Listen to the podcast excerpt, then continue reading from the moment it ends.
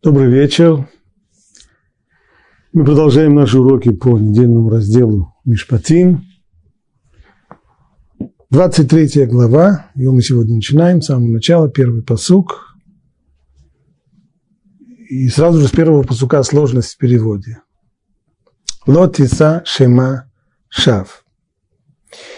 Ну, в первом приближении, скажем, не принимай ложный слух.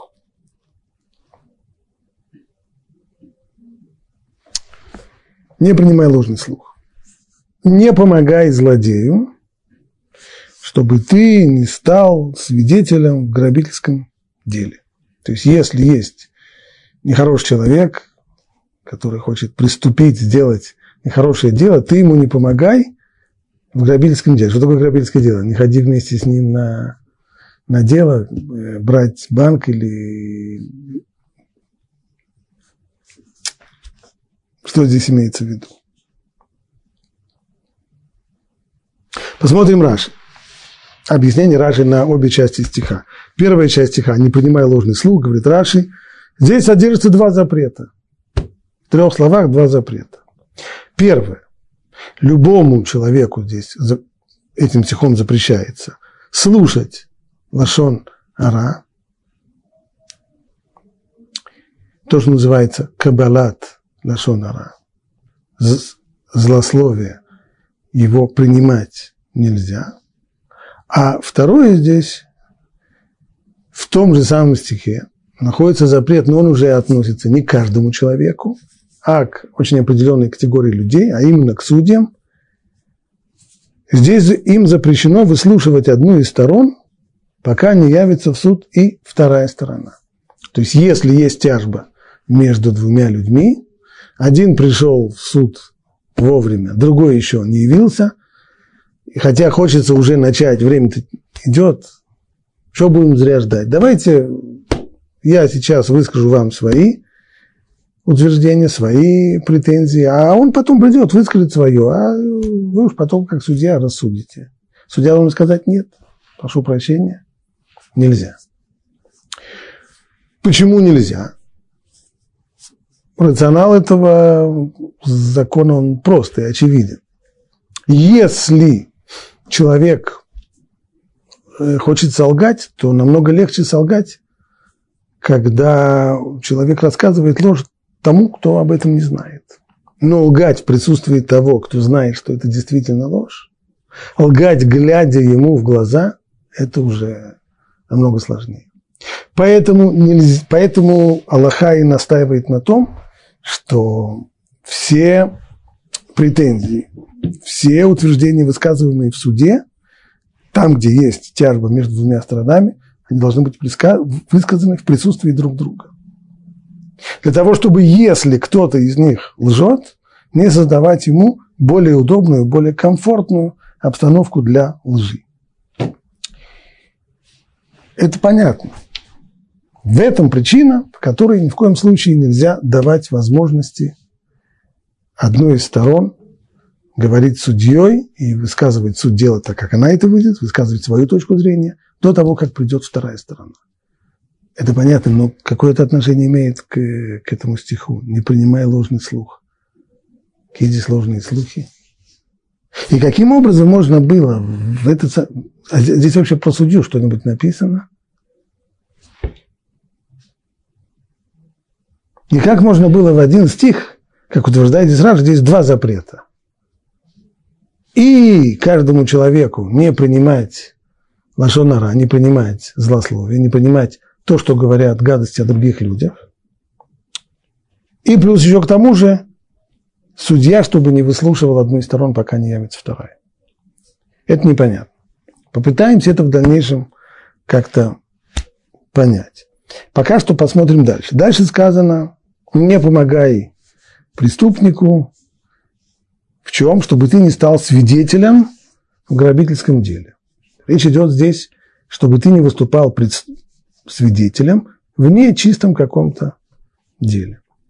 Ражи объясняет, ты не помогай тому, кто подает ложный иск. Вот что это за грабительское дело здесь.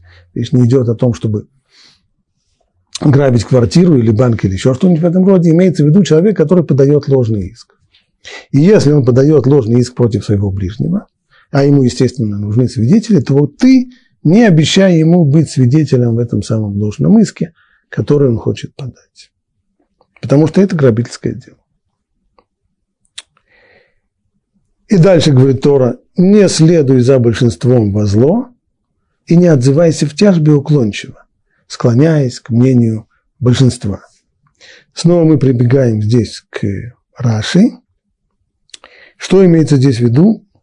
Говорит Раши, Талмуд очень-очень много приводит значений вот этого вот стиха. И есть много толкований мудрецов Израиля к этому стиху, но они не вполне согласуются с пшат, то есть с простым смыслом Писания, так как мы его здесь читаем. Я же думаю, что этот стих можно истолковать в прямом смысле, алпипшат, следующим образом. Согласуя все его аспекты, и будем мы его понимать так, говорит Раши. Ты не следуй за большинством во зло. Имеется в виду, если ты видишь, что неправедные судьи склоняют суд в сторону несправедливого решения. То есть, когда обсуждается между судьями, каким образом вынести решение, какое решение принять, и можно понять тому, кто сидит в суде, куда ветер дует и куда склоняются судьи.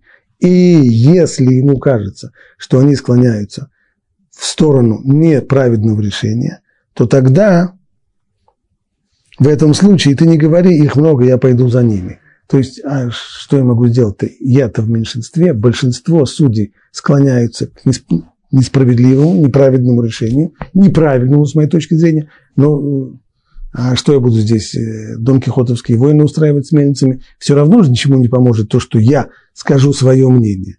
Их же все равно большинство, а решение суда определяется большинством судей. Поэтому я уж лучше, нет, лучше Выскажи то, что ты думаешь, то, что ты знаешь, то, как ты понимаешь. Даже если ты окажешься в меньшинстве, свое мнение ты должен высказать. Не склоняйся за большинством к злу, то есть к тому, что ты воспринимаешь как зло.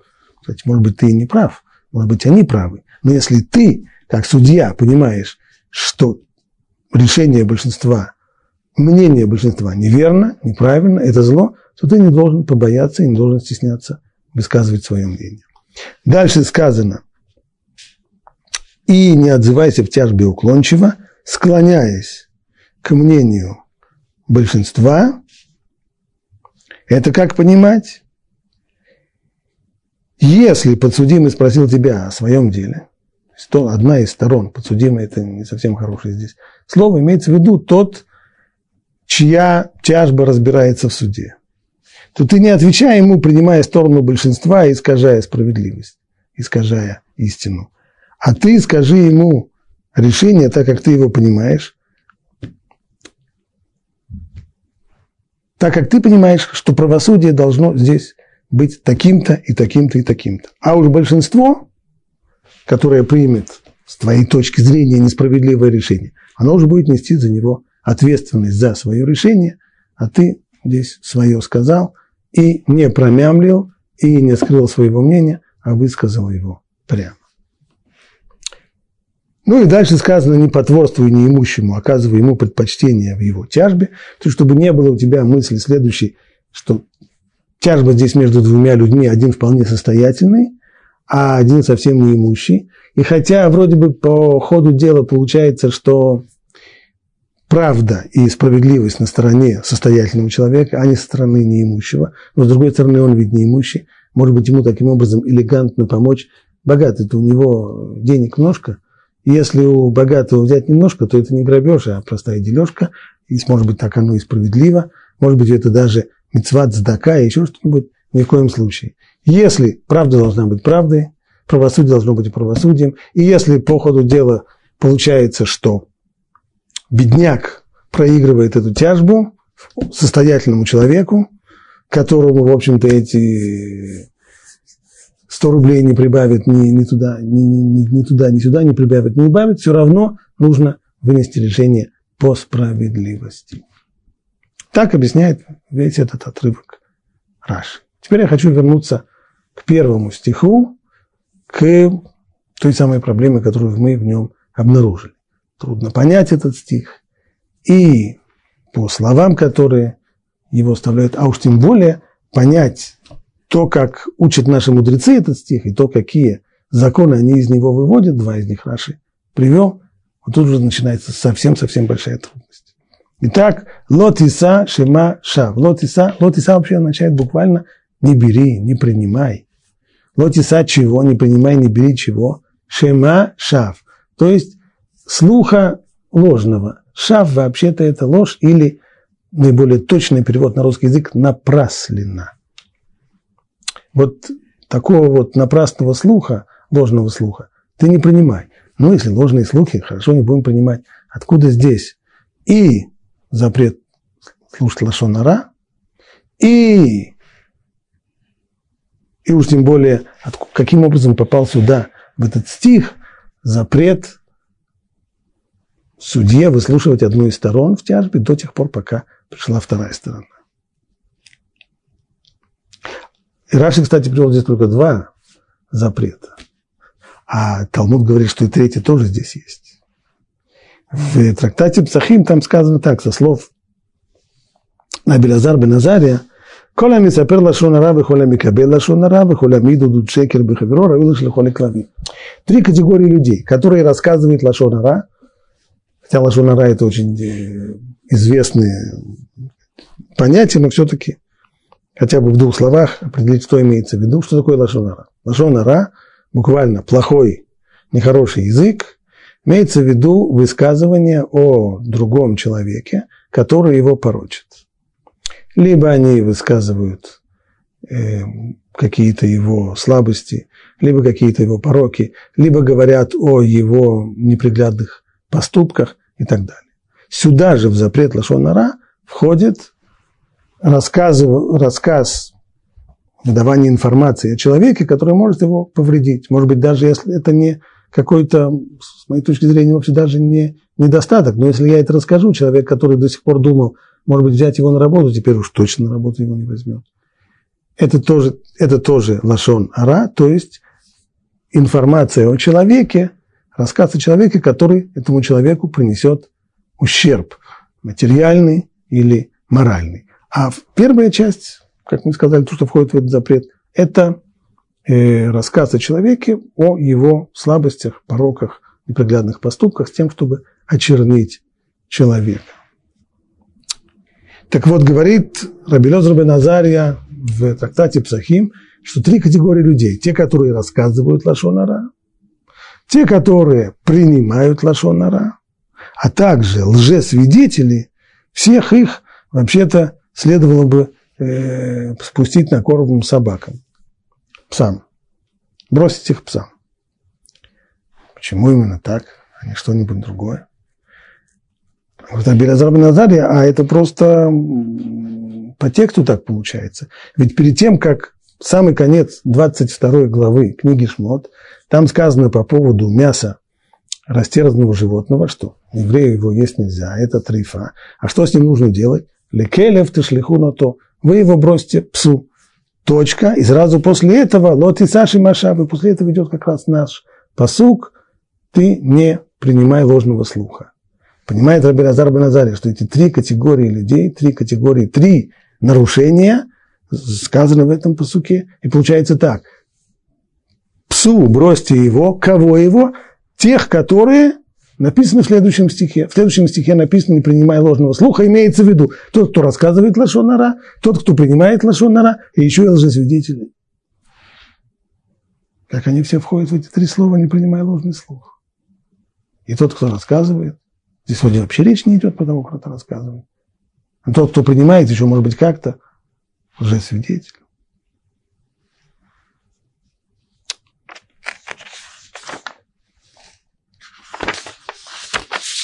Как они все попали под одну крышу?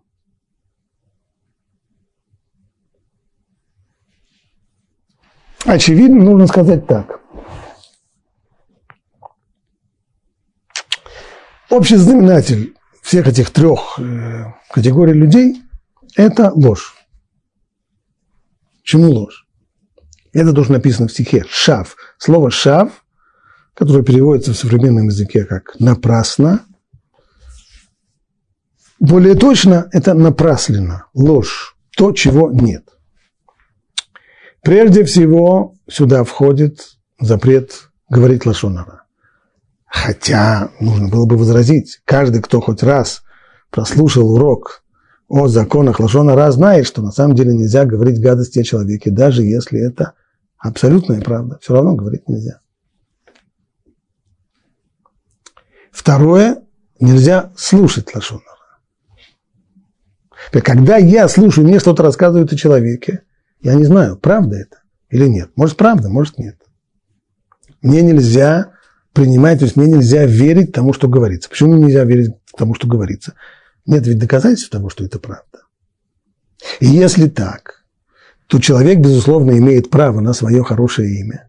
И если о человеке этом я не знаю, что он э, преступник, нехороший человек, который поступает так-то и так-то, или обладает такими-такими-то пороками, а мне об этом говорят, верить мне в это нельзя. Для меня это ложь. Пока нет доказательств, что все это верно, кто-то сказал, кто-то очень-очень уважаемый человек так сказал, очень, которому нет доказательств, для меня это ложь, верить в это не имею права. Рассказ Лашонара – это то же самое. Это вещь, которая связана с ложью. Хотя на самом деле тот, кто рассказывает, ему нельзя рассказывать, даже если он знает, что это абсолютная ложь, что это абсолютная правда. Это он знает, что это правда, а другие-то этого не знают. Значит, он рассказывает людям то, что они не имеют права воспринимать как правду. Значит, он им скармливает ложь, по сути дела. Ну и, наконец, лжесвидетельство. Оно просто лжесвидетельство. Ложь. Это может быть вот общий знаменатель всех этих трех категорий людей, которые Раби Лазар бен Азария свел вместе, указывая, что вот наш посук о них и говорит, и поскольку перед этим сказано, что псу нужно бросить это псу, стало быть, этих людей надо тоже бросить собак.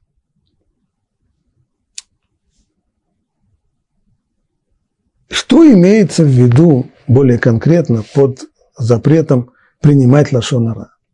Кабалат лашонара. В Талмуде объясняется, стих есть, э, может быть, э, сначала вступление, историческая э, справка о том месте в Талмуде, которое я собираюсь здесь рассказать.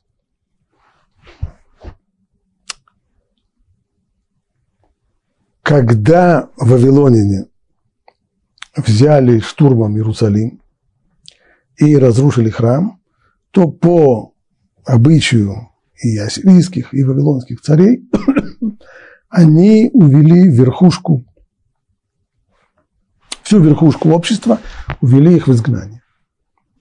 А затем на освободившиеся места привели населения других завоеванных стран. То есть то, что, то, что делали ассирийцы и вавилоняне для того, чтобы обеспечить власть над колоссальными территориями и многонациональными империями, а каждый понимает, что, в общем-то, время существования многонациональных империй, оно небольшое, долго они не выживают.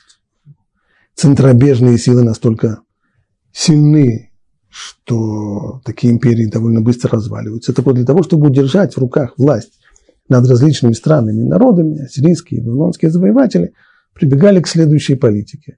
Они переселяли верхушку народа завоеванной страны в другую страну, а на их место привозили людей из еще какой-то третьей страны. И тем самым вот проделывали такое вот невероятное смешение народов, создавая такой салат из народов, национальностей. Самое главное, отрывая связь верхушки народа со своей землей, со своей страной, переселяя их в другое место, а оставшийся народ, оказавшийся обезглавленным, хоть он и связан со своей землей и со своей страной, но он уже, будучи обезглавленным, ни на что не способен, поскольку народ от цахи остается только. Ну и то же самое, Терц Израиль не была для них исключением, то же самое они сделали. Значит, верхушка народа была изгнана в Вавилонию. Уха, том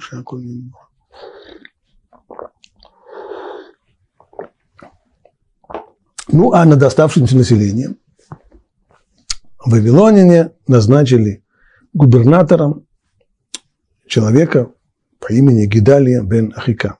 Праведный, уважаемый, достойный человек. Что он должен был заниматься управлением завоеванной страны и держать, быть, быть ответственным перед вавилонскими властями за то, что происходит в стране.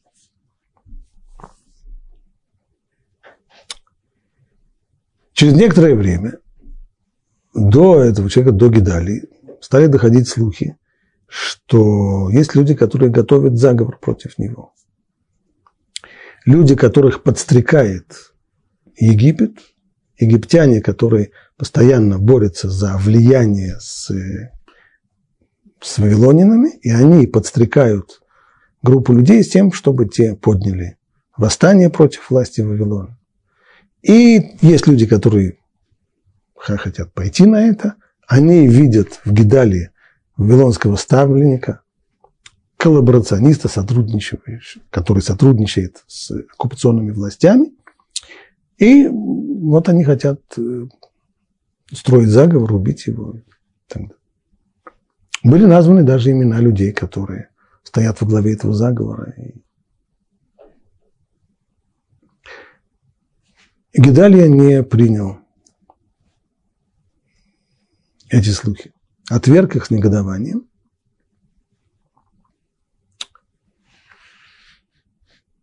Когда к нему пришел человек по имени Йоханан бен Корах, рассказал ему о готовящемся заговоре, то он его слова отверг с негодованием, сказал, это ложь, этого не может быть, я...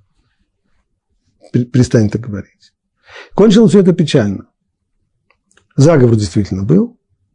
Покушение на Гедалию было осуществлено, причем успешное. Он был убит. Бунт начался. Вавилоняне пригрозили карательными мерами.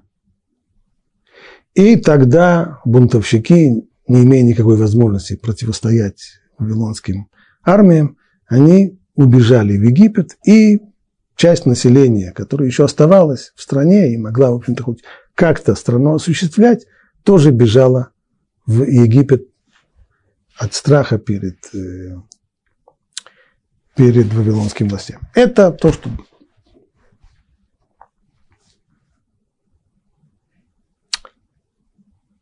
У пророка, который описывает все эти события, есть такая фраза, что вот, указывается, там пишется так, что вот эта яма, в которую свалили трупы людей, убитых Гидалией бен Ахикам. Спрашивает Талмуд, как это так? Трупы людей, убитых Гидали. Гидали никого не убивал, он был жертвой. Как же это так? Пророк превращает жертву в палача. Он был убитым, он был наместником, он был губернатором, назначенным вавилонинами. И бунтовщики, те, кто подняли бунт против Вавилона, они его убили. С ним еще целый ряд людей убили свалили их трупы в яму, а потом сами убежали в Египет. Так как же можно сказать, что в этой яме находятся трупы убитые Гидали? Отвечает Талмуд. Поскольку Гидалия обязан был принять к сведению то, что ему было сказано, и принять меры предосторожности, а он их не принял, пророк обвиняет его в смерти этих людей. Его вина косвенная, но вина его. Он виноват в гибели этих людей. Значит, как объяснить то, что здесь происходит? Первое. Мы совсем недавно сказали, что есть запрет кабалат лашон ара. Нельзя принимать лашон ара. Казалось бы, Гидалия вел себя в точности праведный человек вел себя в точности в соответствии с этим запретом. Когда Йоханан бен Корах сказал ему, на определенных людей, что они готовят заговор, тот сказал ложь. Я не верю в это. Не верю, не собираюсь верить. Правильно он поступил? Вроде бы да. Но Талмуд говорит, что поступил он неправильно.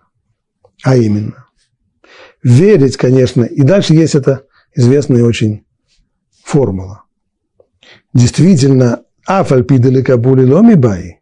Хотя принимать лашонара нельзя и не следовало, как он сделал. Мейхаш лей мибай. Но принять меры предосторожности нужно, можно, нужно. И был в этой ситуации обязан. Что выходит из этого? Получается, что для того, чтобы не нарушить запрет Кабалат Лашонара, не нарушить запрет принимать злословие, принимать Лашонара, необходимо не верить той отрицательной информации, которая поступает нам о каком-то человеке. И если я в это не верю, получается, что я запрет не нарушаю. Но то, что я не верю, никоим образом не не освобождает меня от необходимости принять меры предосторожности. Если мне... Получается так. Что должен был сделать Гидалия в конкретной, той конкретной ситуации, которая была? Когда ему сказали, что некто готовит на тебя заговор и готовится против тебя покушение, нужно было бы сказать, я этому не верю. Скорее всего, это вранье.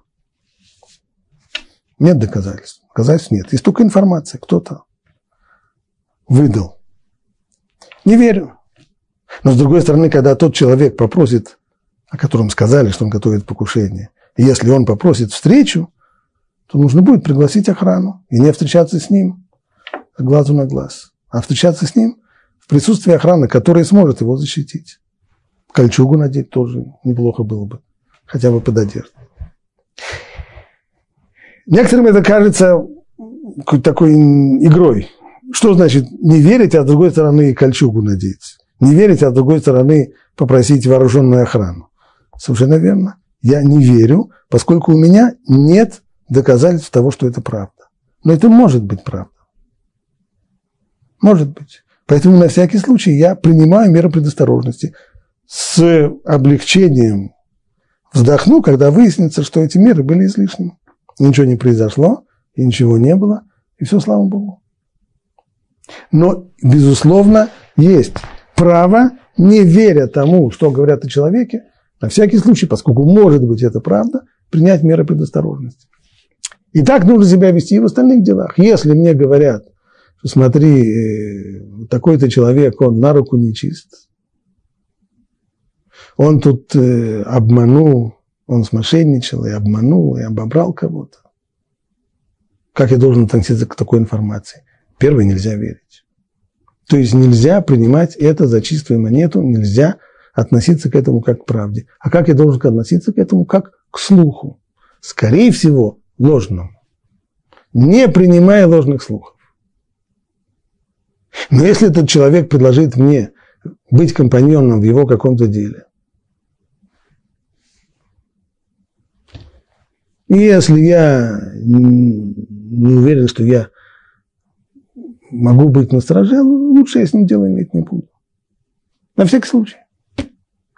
Скорее всего, то, что сказали о нем, неправда. Может быть и правда. Есть какая-то вероятность того, что это правда. Есть. Поэтому на всякий случай я, дела, я дела с ним иметь не буду. Но верить в то же самое время тоже не буду. И уж тем более далее переносить об, о нем эту информацию становится, безусловно, безусловно, совсем-совсем проблематичным. Ибо если я кому-то дальше рассказал, что Рубинович, он мошенник, и он людей обирает, обманывает и так далее, прежде, прежде всего этим самым рассказом я выказываю, что я на самом-то деле поверил. Если я не поверил, как же я рассказываю дальше другим людям?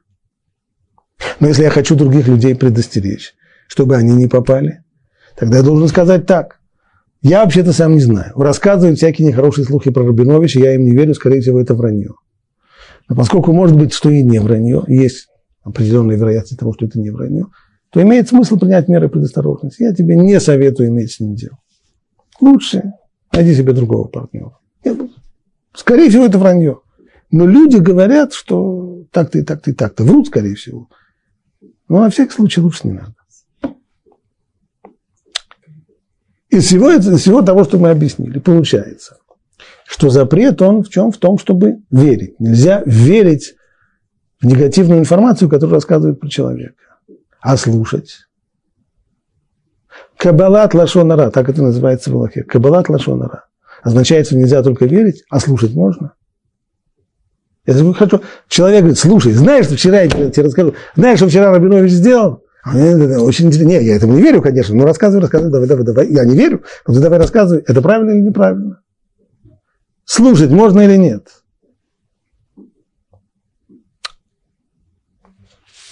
Если мы обратимся к Рабейну Йона в Шарей Шува, а он из, один из главных авторитетов в этой области,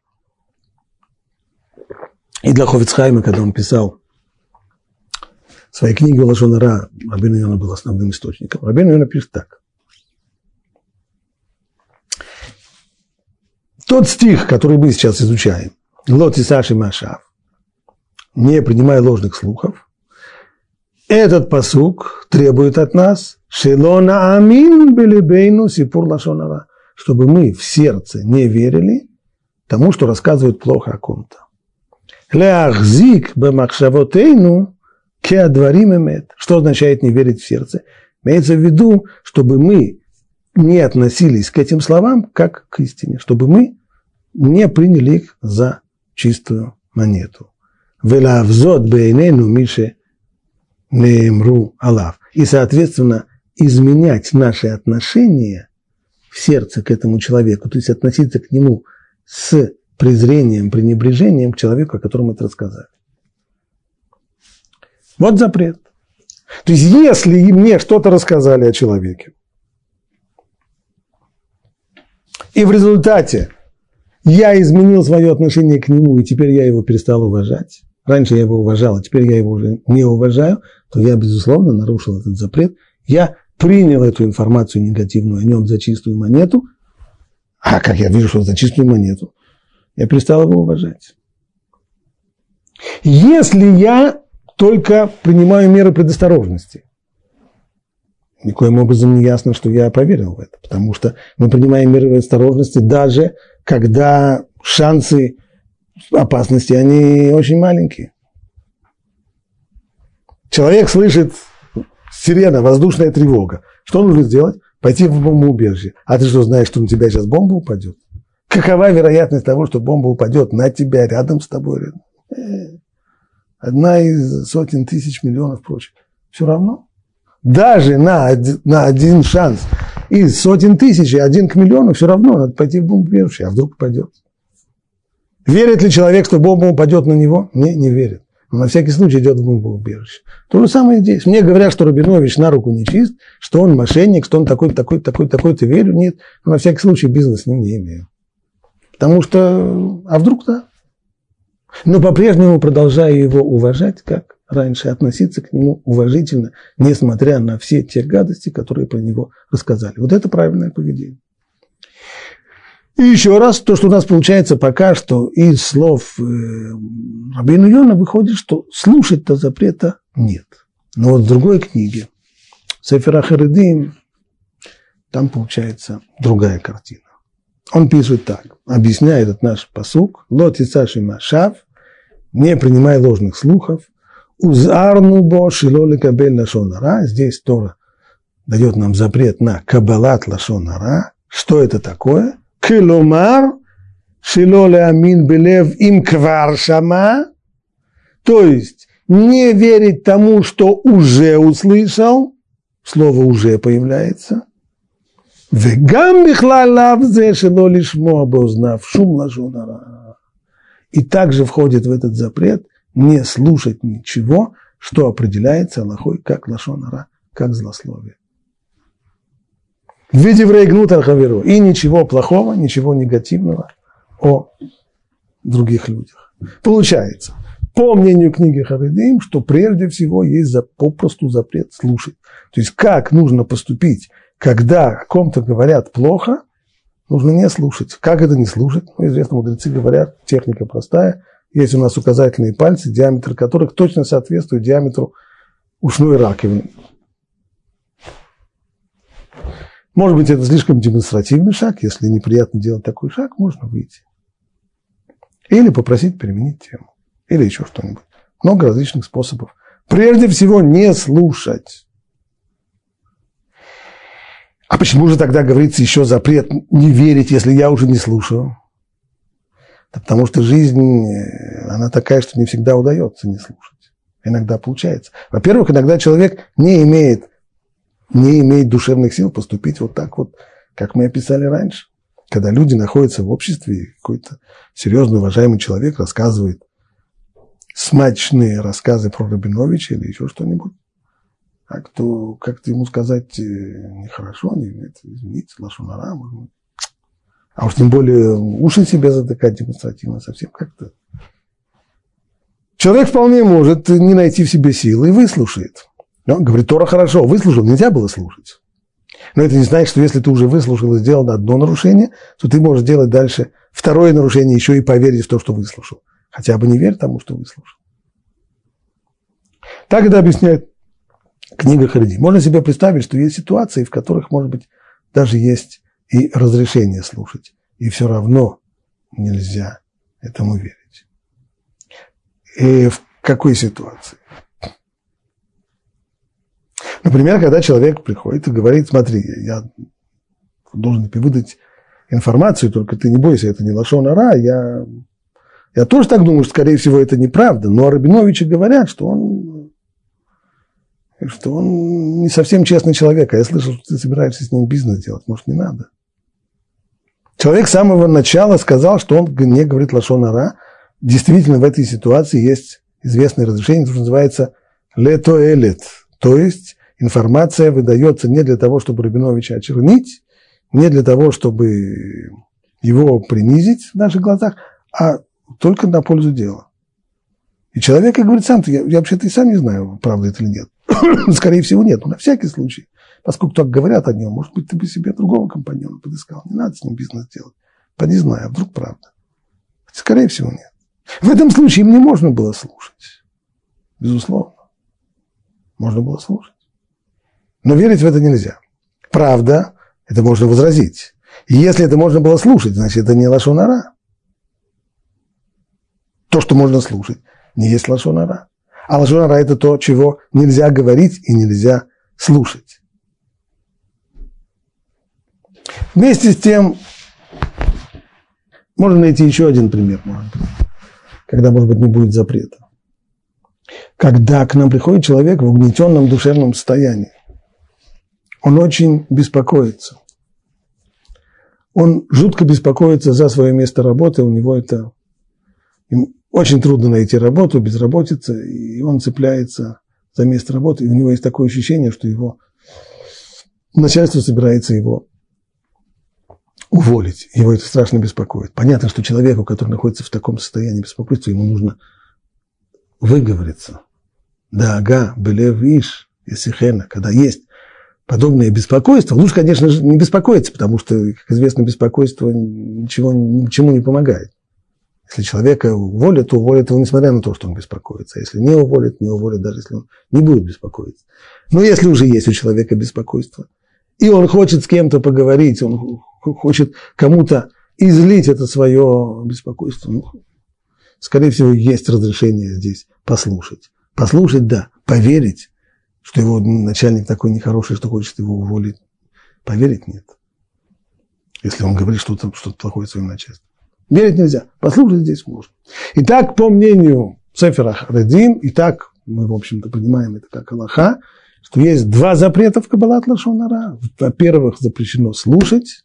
Во-вторых, даже если по какой-то причине выслушал, либо было какое-то разрешение, либо просто нарушил, нельзя было слушать, но выслушал, или не мог не слушать, человек ехал в автобусе, водитель включил радио, и хочешь не хочешь, ты слышишь то, что рассказывают Лашонара про, про, про какого-то человека, верить в это нельзя.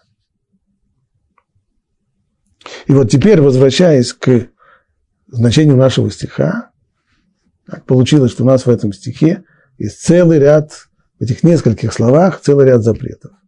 И запрет говорить лошонара, и запрет слушать лошонара, и запрет судье выслушивать одну из сторон, и лжесвидетельство. Все это резюмируя в книге Ядактана, Ядактана это очень хорошо написанный комментарий на книгу Рамбама. Вилхот Диот пишет он так, что то, что здесь написано, Лоти Сашима Шав, ты не принимай ложных слухов, ударение здесь на ложные, вот это слово ложное, оно является здесь ключевым. То есть, что такое ложь? любое, любая вещь, которую запрещено говорить, она здесь на языке Тор называется ложью. Ложь – это не просто некоторое утверждение, которое не соответствует действительности.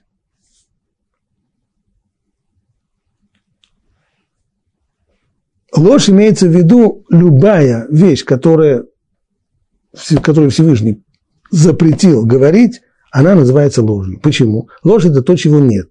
Или точнее, то, чего и не должно быть. И если таких слов не должно быть, если таких речей не велено говорить, нельзя так говорить, нельзя подобные вещи, подобные вещи произносить, значит, эта вещь, она ложь. Или, еще более точное, старое русское название – напраслина, шав. Лотиса шема шав. Это напраслина. Ее нельзя и говорить, и ее нельзя и слушать. То, чего нельзя говорить, то и нельзя слушать. Поэтому даже если эти вещи абсолютная истина, рассказывает человек, который рассказывает, он точно знает, да он сам, он сам, про того самого Рабиновича он рассказывает, что он мошенник. Почему он сказал, что он мошенник? Он точно знает, потому что этот, мошенник, этот Рабинович сам его, его лично, сам его и обманул. На собственном горьком опыте он понял, что... Я он сейчас людям рассказываю, что Рабинович такой гад и мошенник и такой Абсолютная, абсолютная истинная, истинная правда. Но нельзя об этом говорить. Если только человек не рассказывает об этом Лутелит, если он рассказывает только для того, чтобы очернить Рабиновича, чтобы все его возненавидели и, и презирали, и не принимали в общество и так далее, и так далее, нельзя это. Нельзя. Тогда это называется уже шав, это называется ложью, хотя это абсолютная истина. Это ложь, потому что таких слов, Таких речей не должно быть сказано. Их нельзя произносить. Поэтому называется ложью. То есть та вещь, которая не должна быть, в которой нет основы реальной в реальной действительности.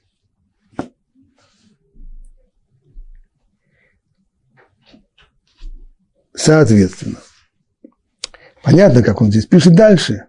Иньянол иньяним раим. Безот и амроид барах лот и саши машав ерцеши кашера дибура нитав асур добро. Кмохен асурин ишмо. Почему Тора высказывает здесь запрет, как утверждают наши мудрецы, что запрет и говорить лашонара, не только слушать, но и говорить, он здесь высказан. А в, в тексте это, если я смотрю в словах написано «лотиса», не бери, не принимай, не принимай, имеется в виду, ты не слушай, не верь. А каким образом здесь, здесь сказано то, что нельзя говорить? Да потому что это взаимно однозначное соответствие. То, чего нельзя говорить, то нельзя и слушать. То нельзя, то, то, нельзя, то, то нельзя верить. Понятно теперь и связь с э, запретом судье. Судье нельзя слушать одну из сторон в тяжбе, пока не пришла вторая сторона. Почему? Да потому что если он выслушивает, то он создает условия, в которых сказанное может быть ложью. Ибо если этот человек сейчас в отсутствии второй стороны может э, позволить себе рассказать такого, чего бы он никогда бы не сказал, не нашел бы в себе душевные силы сказать в присутствии второй стороны, которая это знает, как делать. И тогда в сознании у судьи получается искаженная картина. Ложь получается. Судья, который позволяет одной из сторон высказывать свои претензии, когда не присутствует вторая сторона, он тоже создает вещи, которых не должно быть. Он создает запрещенные речи, и у него, в его сознании, формируется искаженная ложная картина. Это тоже сюда входит. Связь между э, запретом говорить лашонара и запретом слушать лашонара, она еще очень интересно прослеживается в словах Рабейну Йона, когда он говорит о, об этом посуке, он приводит, для, комментируя его, он приводит еще один посук. Посук из Мишлей. Царь Шламов Мишлей говорит так. Мушель Макшив Альдвар Шейкер, Коль Мишартав Решаи. В переводе это означает так. Повелитель, который прислушивается к лжи, к лживым словам, то все его подданные – нечестивцы, преступники. Что это означает? Если правитель расположен к тому, чтобы прислушиваться к негативной информации, и обычно, когда ему рассказывают о ком-то плохо, он на это реагирует с заинтересованностью. Давай, давай, давай, давай, давай расскажи, что, что там в деталях более, более конкретно, что там было, что там есть. То тем самым он поощряет своих подданных быть нечестивцами. В чем? Тем, что они становятся рассказчиками лошонара. То есть, когда человек рассказывает лошонара, рассказывает лошонара на уровне глаз вопиющего в пустыне, нет никакого интереса, нет никакого удовольствия. Рассказывать какие-нибудь гадости о человеке, когда интересно рассказывать эти гадости? Когда их слушают. И не просто когда их слушают, а их слушают и принимают. Если человек, предположим, есть у человека такая черта, он любит рассказать о людях гадости, любит помыть косточки кому-то. Но если бы каждый раз, когда он открывал рот и начинал говорить гадости про человека, он тут же натыкался бы на реакцию, подобной той, которая была, которую высказал Гадали бы на Хакам. Это ложь, я не хочу слушать. Ложь, я это не верю, не хочу слушать, пожалуйста, перемени тему. Давай лучше о погоде. Ну, раз бы сказал, два бы сказал, три бы сказал, в конечном итоге перестал бы.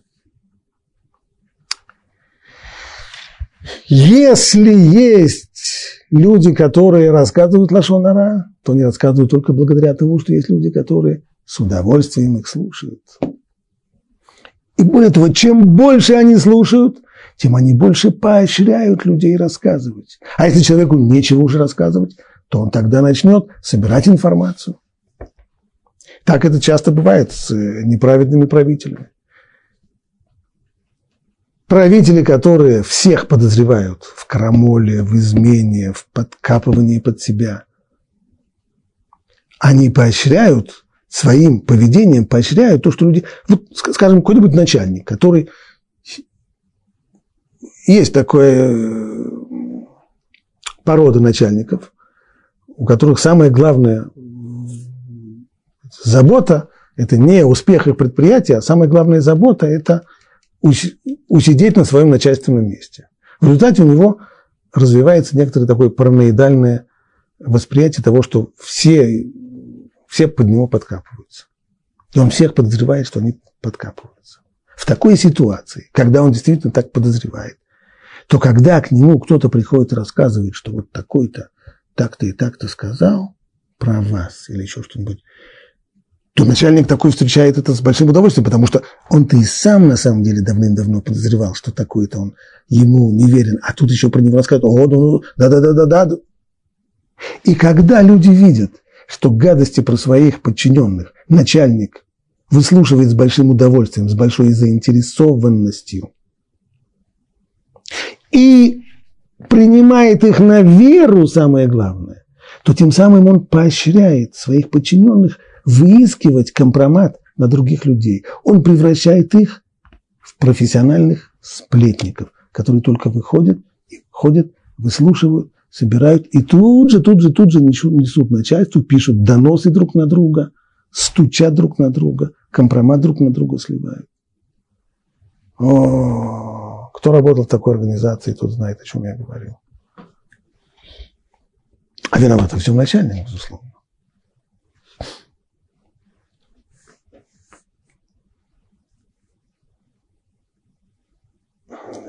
Задается вопрос. Я, я высказал здесь в ходе дела, в ходе объяснения не, нетривиальное утверждение, что, может быть, есть разрешение выслушивать лошонара от сильно взволнованного человека. И если разрешение в подобной ситуации в отношениях между супругами,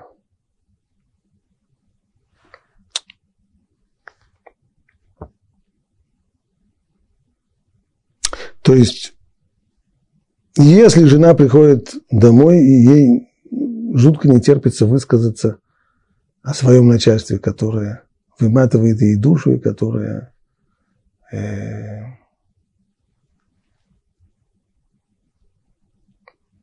понятно, это ее потребность, ей надо пожаловаться. Если я сейчас, у меня, у меня есть возможность сказать, знаешь, что ты извини, конечно, я понимаю твою потребность, но Ход Лашонара, в Хофисхайм написано, что нельзя слушать Лашонара. Как Сефер Харидим, нельзя не только верить, но и слушать нельзя, поэтому давай, проехали эту тему, перейдем к следующей. Очень часто это приведет к тому, что человек обидится, потому что жена проработала 8 часов в, на рабочем месте, и там она не может там ей не с кем слово сказать в этом отношении, поплакаться не может, потому что кому-то она нажалуется, тут же это расскажут, куда следует и так далее. Она приходит домой только с ощущением того, что там есть родной ей человек, муж, которому она может доверять, так хотя бы ему поплакаться. В этой ситуации, если сказать ей нет, э, может быть, э, может быть взрыв. Если муж по опыту своему, либо по интуиции ощущает, что кончится это дело, что это приведет действительно к обиде, к взрыву и так далее, и так далее, не исключено, что можно здесь выслушав, но только, безусловно, безусловно, заранее зная, что ни в коем случае нельзя верить тому, что она скажет. А если можно выслушивать, не прислушиваясь, так, э -э -э, то есть делая вид, что слушаешь, еще лучше.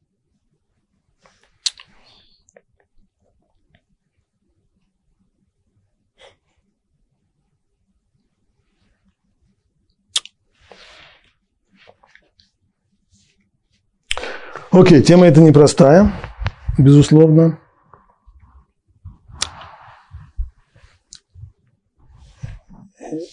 Перейдем к следующему отрывку, хотя времени на него совсем мало, но хотя бы мы его начнем. Четвертый стих.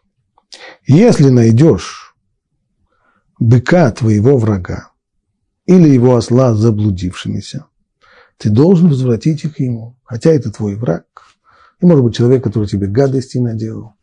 А тут его, как раз, э, его, его бык или его осел заблудились нужно оставить в сторону все личные отношения. Здесь есть мецва, заповедь Ашавата Вида, возвращение пропажи, ее нужно выполнить, несмотря на то, что человек, которому я здесь собираюсь помочь, он враг.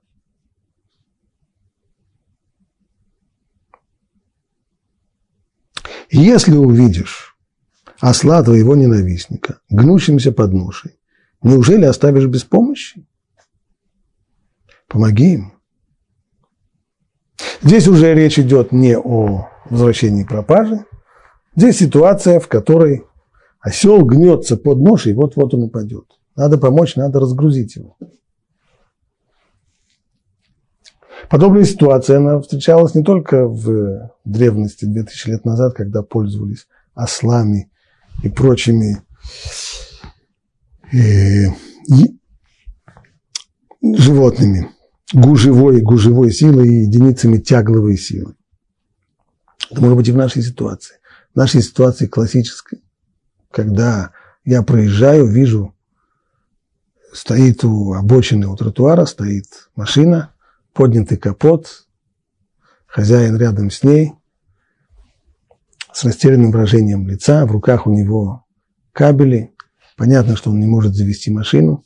Кто-то должен ему помочь остановиться, потратить свое время, помочь ему завести машину. Это как раз та самая ситуация, которая рисует Тор. Когда я еду издалека, вижу человек и машина с поднятым капотом, о, сейчас будем выполнять заповедь, будем ему сейчас помогать. Когда я приближаюсь, ой, вей, я вижу, что это человек, который мне столько гадости наделал. Проехать мимо – нажать на газ, отвернуться, сделать вид, что не увидел. Тора говорит, нет, ты не делай вид, что не увидел. Неужели ты, ты оставишь его без помощи? Помоги ему. Формулировка довольно странная. Вместо того, чтобы сказать, если ты увидишь осла, гнущимся под ношей, помоги ему. Для чего Тура здесь говорит, твои таланты, неужели ты его оставишь без помощи? Что это за такое риторическое восклицание такое. Неужели же ты его? Ну, конечно же, нет, ты пойдешь ему помогать, правда? Это не случайно. Говорят наши мудрецы, что то, что Тора дала, вот это в такой форме, оставишь его без... Слово «неужели» в Торе отсутствует в оригинале. Это уже просто для гладкости русского языка. Поэтому в Торе буквально сказано так. Если ты увидишь осла своего ненавистника, гнущимся под ношей, оставишь его без помощи, помоги ему. Да, но оставишь его без помощи – это интонация. Интонация тоже в Торе не написана. Значит, в общем-то, можно было бы написать так, что если ты увидишь осла своего ненавистника, гнущимся под ношей, оставишь его без помощи. Так тоже может быть. Можно и так прочитать. А можно прочитать так, как Тора хочешь, скорее всего, чтобы мы прочитали. Оставишь его без помощи, помоги ему. Отсюда говорят наши мудрецы, что есть ситуация, в которой имеем право оставить его без помощи, и есть ситуации, в которых не имеем права. Что это за ситуации, в которой можно оставить человека без помощи? То, что называется в Талмуде «закен вейнали фиквудо». Если есть какой-то человек, очень уважаемый, уважаемый старец, для которого работа по помощи данному человеку, она не соответствует его престижу, и это будет для него неуважительным. Предположим, ну, когда это, когда это остановиться и дать возможность человеку завести машину при помощи кабеля от моего аккумулятора, ничего здесь, ничего здесь не, неуместного, ничего здесь не соответствующего престижу нет. Но если это в ситуации, про которую Тора говорит, увидишь осла его, да, и для того, чтобы осел этот сейчас под, под, под, э, под ношей э, гнется. То есть нужно сейчас остановиться, снять пиджак и начать эту ношу с него снимать, если это еще ноша, та еще ноша. Есть люди, для которых это не соответствует их престижу, и если другие люди их увидят, что они сейчас занимаются э, разгрузкой, погрузкой на осла и так далее, то их отношение к этому человеку изменится. В этом случае человек имеет полное право не делать, не помогать. То есть, если бы он сам себе, если он сам для себя, своего собственного осла, он бы тоже не стал бы разгружать, а подождал бы, пока это кто-то другой сделает, нанял бы его за деньги или еще что-нибудь, то он имеет право здесь тоже пройти мимо. Во всех остальных случаях, если эта работа вполне тебе по плечу, и ты сделал ее и для себя бы тоже, ты обязан сделать ее и для своего ближнего, даже если этот ближний ненавистник. Вот здесь мы, пожалуй, остановимся, а уже более подробно об этой заповеди помощи ненавистника и о ненависти как таковой мы уже поговорим на следующем уроке.